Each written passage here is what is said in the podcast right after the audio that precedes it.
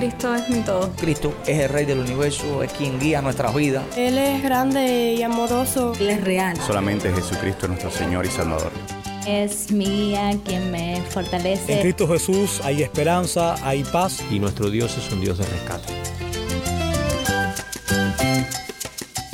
Estás escuchando a El Faro de Redención, Cristo desde toda la Biblia para toda Cuba y para todo el mundo.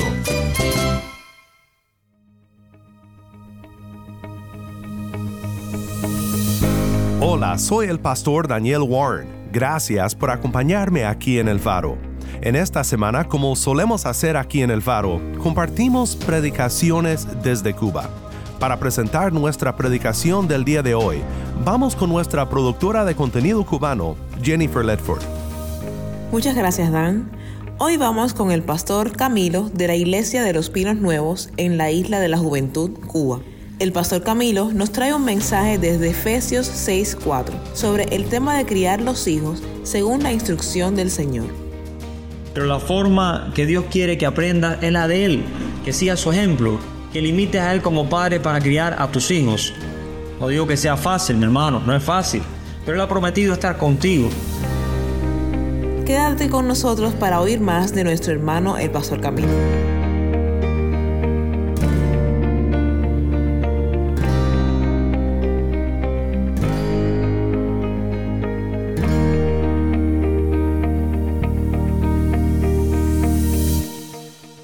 Le damos gracias a Dios por estar otra vez para compartir la palabra de Dios. En Efesios capítulo 6, versículo 4, se dice, y vosotros padres no provoquéis a ir a vuestros hijos, sino criarlos en la disciplina y amonestación del Señor. Gracias Padre por que tú nos das la oportunidad de exponer tu palabra, de predicarla en esta mañana. Toca corazones, quita todo obstáculo mental, emocional, para escucharla para retenerla y para vivirla, para obedecerla en el nombre de Jesús. Amén. La predicación del domingo pasado hablé un poco de que hay adolescentes diciendo que sus padres no lo dejan respirar, que si le sacaran, dice ellos, un poco el pie de arriba, harían lo que se les pide que hagan y no protestarían tanto. Tremendo desafío es tener hoy día adolescentes y criables. Qué contradictorio, pero ¿por qué no lo hacen lo que se les pide la primera vez o quizá la segunda? ¿Por qué tienen que decírselo tantas veces? Entonces ellos dicen que si no se le dijera tanto, pero es que se le dice tantas veces porque no obedecen a sus padres. Ahora la situación con los padres que cuando le dicen al muchacho o muchacha varias veces lo mismo, ya pierde la paciencia y empiezan a pelear, muchas veces gritando y ofendiendo. Y entra otra cuestión a influir aquí, es que el maltratar, el denigrar y hacer pasar una pena para el adolescente es muy chocante, ya que en esta etapa de la vida es muy, pero muy importante que su grupo de amigos y compañeros piensen de él o ella que está bien, que está a la moda, que es una persona tremenda. Y si alguno de sus padres lo ofende, delante de ellos pensará, estos amigos que ellos pensarán que sus amigos creen que ya no lo van a respetar, lo van a valorar como antes, que lo tratan como un chiquito y no como el jovencito que es. No estoy diciendo que hagamos como hacen algunos padres, que dejan que los niños hagan lo que les dé la gana. Como los mellizos me dijeron el otro día, papá, ya tenemos seis años, entonces podemos hacer lo que queramos. Y ellos mismos creo que sabían la magnitud de lo que decían. Claro que primero uno no hace lo que quiere, le explicamos. Y segundo, que uno debe hacer lo que Dios quiere. Y ahí mismo era obedecer y sujetarse a su papá y a su mamá, por supuesto, porque son niños pequeños todavía. Pero la vía, mi hermano y hermana, no es ofender, ni maltratar, ni denigrar a los hijos. Dicen los psicólogos que eso le hace daño a la identidad y personalidad en formación del niño. Y este pasaje en Efesios 4.6 tiene mucho que decirnos, poniendo un asunto negativo que tiene que ver con que si maltratamos a nuestros hijos, traerá como consecuencia que provocará rebeldía y enojo en ellos. Como dice la nueva traducción viviente de este verso 6 padres, a enojar a sus hijos con la forma en que los tratan. Y otro asunto bien positivo de cómo debemos de criar a nuestros hijos, dice la parte B del verso en la nueva versión internacional, sino críenlos según la disciplina e instrucción del Señor. Entonces primero el apóstol dice que no debemos enojar a nuestros hijos en la forma en que nos tratamos. Este, mi querido hermano, es un aspecto importante, ya que hay muchos padres perdiendo la paciencia y maltratando a sus hijos en nuestro contexto. Hay mucha tensión generada por la COVID, por la escasez de alimentos. Al estar los niños y jóvenes en las casas, la lucha de muchos padres es que les doy de comer, que les doy de merendar. Es que se me pone ansioso, dicen, y el niño me expresa cada rato, estoy aburrido, dame algo de comer. Habría que investigar qué relación tiene el aburrimiento con el hambre. Pero la situación económica que estamos viviendo es bien difícil y los niños no lo entienden. Y hay que tener cuidado en no volcar toda esta frustración y enojo reprimido con los hijos. Que no hay todo lo necesario o que quisiéramos tener para darle de comer. Que hay problemas en el trabajo o con un vecino o con otro integrante de la familia o aún con el esposo o la esposa. Pero los hijos no tienen culpa de eso y son responsables por la situación. Tengamos cuidado de hacer una proyección con ellos, o sea, descargar nuestras emociones negativas generadas por problemas con otros, con ellos. Recordemos que nuestras cargas las puede llevar solo Jesús. Solo Él nos puede hacer descansar. Y que a nuestros hijos le hablamos fuerte. Si le hablamos fuerte, no le hacemos caso, eso les frustra, eso les enoja. Y envío un mensaje de que no me importa lo que me tienes que decir y al final me importas tú. Solo el amor, mi hermano o hermana, puede motivar a la verdadera obediencia y sujeción. Solo amarlos y demostrárselos bajará su defensa y les motivará a obedecer y aún se sentirán mal emocionalmente si no lo hacen. Su conciencia les dirá que no se han portado bien si te desobedecen y que no deben hacerlo porque están entristeciendo a sus padres que tanto los aman. Por otro lado, hay padres que no se sientan a tener una conversación de calidad con sus hijos y si les hablan es para pelearle, ofenderles y siempre señalarle lo que está mal hecho. Nunca hay un elogio porque han hecho algo bien, no hay una palabra de ánimo o simplemente están tan absortos en sus problemas que quizás estén al lado, al lado de sus hijos, pero están ausentes mental y emocionalmente. Y de eso hasta los niños más pequeños se dan cuenta y les causa mucho daño pudiendo llevarlo a ensimismarse por estar en su mundo, donde supuestamente son felices. Y el elemento importante aquí es el amor. Pero mi querido hermano o hermana, no lo hemos visto como un sentimiento, como dicen en nuestro contexto. Que no puedo castigarlo de esa forma, le tengo lástima. Recuerda que por todo lo que ha pasado al niño, por todo lo que ha pasado con él, y es probable que no lo digan, pero lo piensan y lo hacen. Y nosotros los seres humanos por ser pecadores, no encontramos o no es muy difícil hallar, buscar el equilibrio, porque este escapa de nuestra capacidad y entendimiento. Por eso antes criaban a los hijos con mucho respeto y aun cuando, por supuesto, amaban a sus hijos, eran animales a la hora de disciplinarlos. Mi padre me cuenta que estando un día a la mesa, mi abuelo, por algo que hizo, se quitó la bota con un casquillo de metal y se la metió por la cabeza. Y por poco lo mata.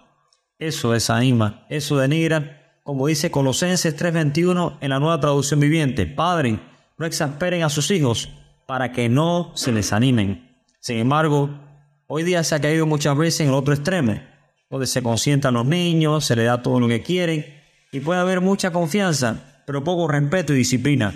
Donde delante de mí, algunos alumnos de mi escuela le han dado cada respuesta a sus padres que me han dejado abierto. Y esta inducencia de corrección muchas veces trae, casi siempre trae malas consecuencias. Recordemos la historia de Elí, el sumo sacerdote de Israel, cuando el profeta Samuel nació y fue criado por él sirviendo en el tabernáculo, donde sus hijos no fueron disciplinados por él, y eso trajo la destrucción de los que debían guiar espiritualmente al pueblo de Israel, por supuesto por su rebeldía y desobediencia. ¿Qué hacían los hijos de Elí? Tenían sexo con las mujeres que cuidaban la puerta del tabernáculo de reunión, donde se hacían ahí los sacrificios a Dios. Eso lo hallamos en 1 Samuel 3, 22 al 25, donde estaba ahí el arca del pacto, porque todavía no se había construido el templo de Salomón. También tenían como algo sin importancia las ofrendas que hacían los israelitas para Dios. Las menospreciaban y se las robaban. Lo que quería decir que Dios para ellos no era tan importante o no era de valor, eran unos blasfemos. Primera de Samuel 2, al 17 nos habla de esto. Entonces Dios le dice al joven Samuel acerca de los hijos de Eli y su falta de corrección con ellos. Le advertí que viene juicio sobre su familia para siempre, porque sus hijos blasfeman a Dios y él no los ha disciplinado. Primera de Samuel 3:13 en la nueva traducción viviente. Los hijos eran los que tenían un mal comportamiento, pecaminoso. Y entonces, ¿por qué a Eli se le pide cuenta si es, ya eran mayores de edad ya? Primero, mi querido hermano, ese comportamiento y falta de disciplina venía seguramente desde que eran pequeños, eran niños. Y segundo, él era el líder espiritual de la nación, era el sumo sacerdote. Sus hijos como sacerdotes de Dios estaban bajo su supervisión y guía. Padre, qué gran responsabilidad tenemos con nuestros hijos de enseñarlos, de corregirlos, de disciplinarlos desde que son bien pequeños, si en verdad les amamos, no solo de forma sentimental, sino con el amor de Dios, siguiendo su ejemplo, les vamos a disciplinar, como dice Proverbios 3:11, porque Jehová disciplina al que ama, como el padre al hijo a quien quiere. Si tú amas a tu hijo, lo vas a disciplinar. Pero si lo quieres de una forma egoísta, indulgente, pensando a mi niño, a mi niña, nadie me lo puede tocar, ni yo que soy su madre o su padre, nunca le he puesto un dedo encima. Y si no lo corriges cuando lo lleva, en el momento que lo lleva, en la ocasión que lo lleva, lo que estás demostrando es que realmente no es amor lo que sientes por él o ella. Y por lo tanto, no te preocupa realmente qué tipo de persona es ni qué tipo de persona será. Dice Proverbio 13:24 en la nueva traducción viviente, quienes no emplean la vara de disciplina odian a sus hijos los que en verdad aman a sus hijos se preocupan lo suficiente para disciplinarlos. La pregunta en esta mañana es, ¿estás preocupado por tu hija o hija? ¿Te interesa quién es y quién será? Pues entonces disciplínalo, entrénalo, corrígelo para que sea una persona que tema y ame a Dios, que te ame a ti y te respete y ame a su prójimo como a él mismo. Ahora el aspecto positivo es que tienes el mejor de los ejemplos para hacerlo. ¿Cuál es el ejemplo? ¿Cuál es el ejemplo? Es el ejemplo de Dios mismo. Él nunca te va a pedir algo que no haya hecho o que no esté dispuesto a hacer por ti. Cuando Abraham le mandó que sacrificara a su hijo Isaac, no solo era una prueba de la fe de Abraham, sino era también el anuncio de lo que Dios estaba dispuesto y había planificado hacer por nosotros, que Cristo muriera por nosotros. Y nada de lo que Dios te dice que hagas con tus hijos es algo que no haya hecho contigo o no esté dispuesto a hacer contigo en forma de disciplina motivado por su amor de Padre. Por eso dice, no los hagan enojar, desalentándolos en la forma que los tratan, sino más bien, el segundo punto en esta mañana que trataremos es, sino críenlos según la disciplina e instrucción del Señor, en la nueva traducción, nueva versión internacional.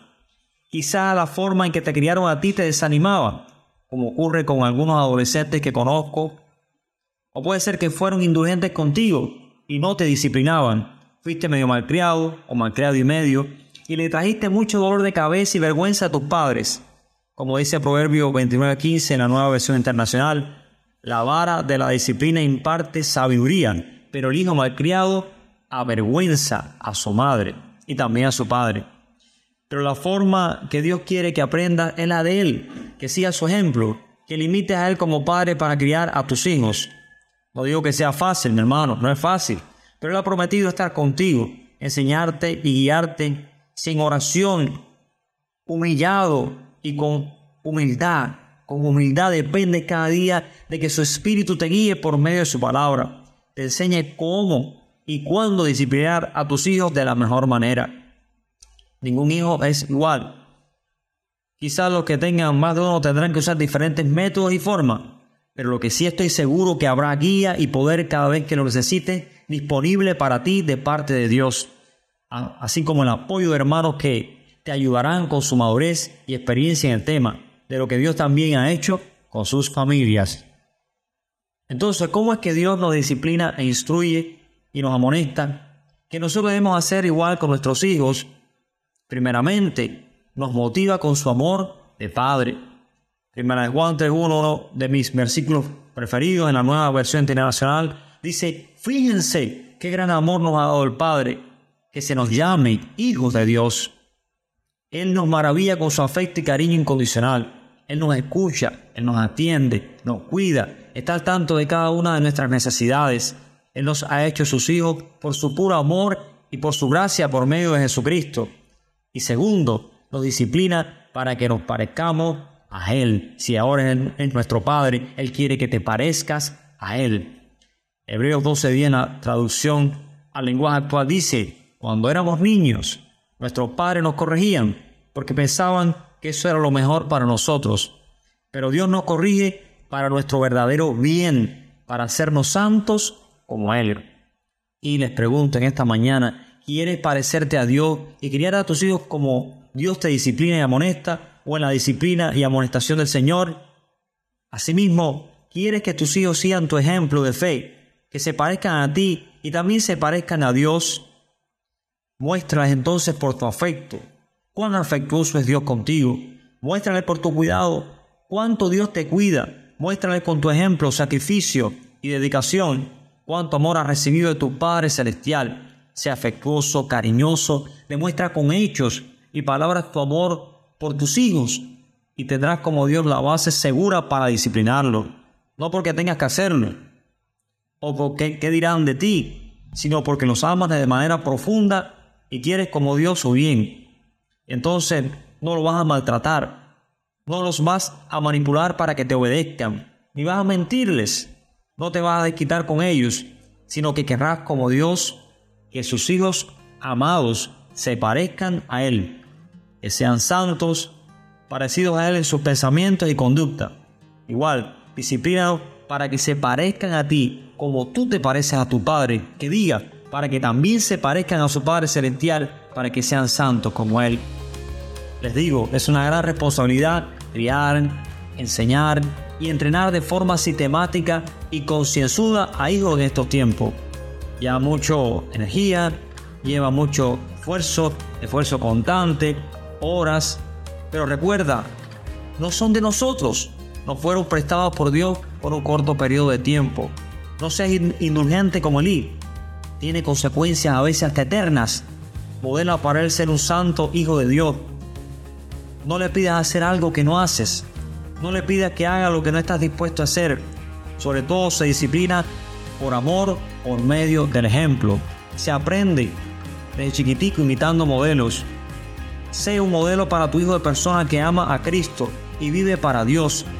Sé ejemplo de una persona para tu hijo cuyo interés primordial en la vida es vivir sirviendo a los demás por amor a Cristo.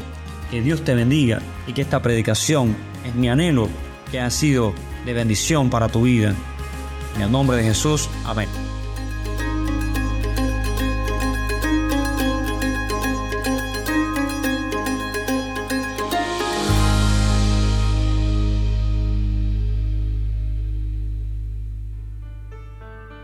Soy el pastor Daniel Warren y esto es el faro de redención.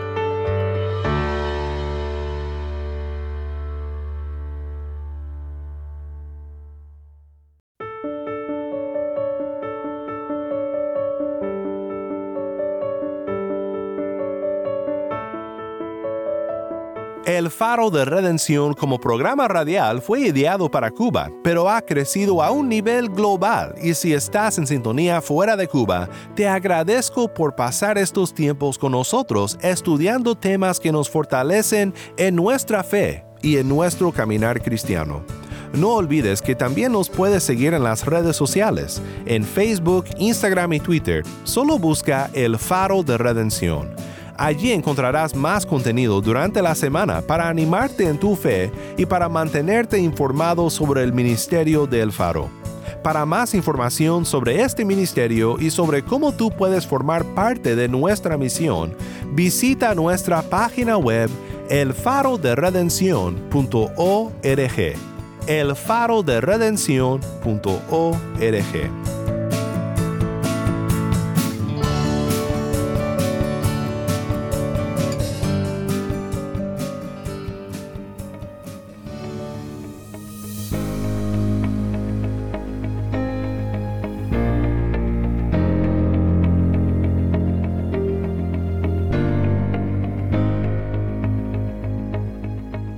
soy el pastor Daniel Warren. Te invito a que me acompañes mañana en esta serie Predicaciones desde Cuba. La luz de Cristo desde toda la Biblia para toda Cuba y para todo el mundo, aquí en el faro de redención.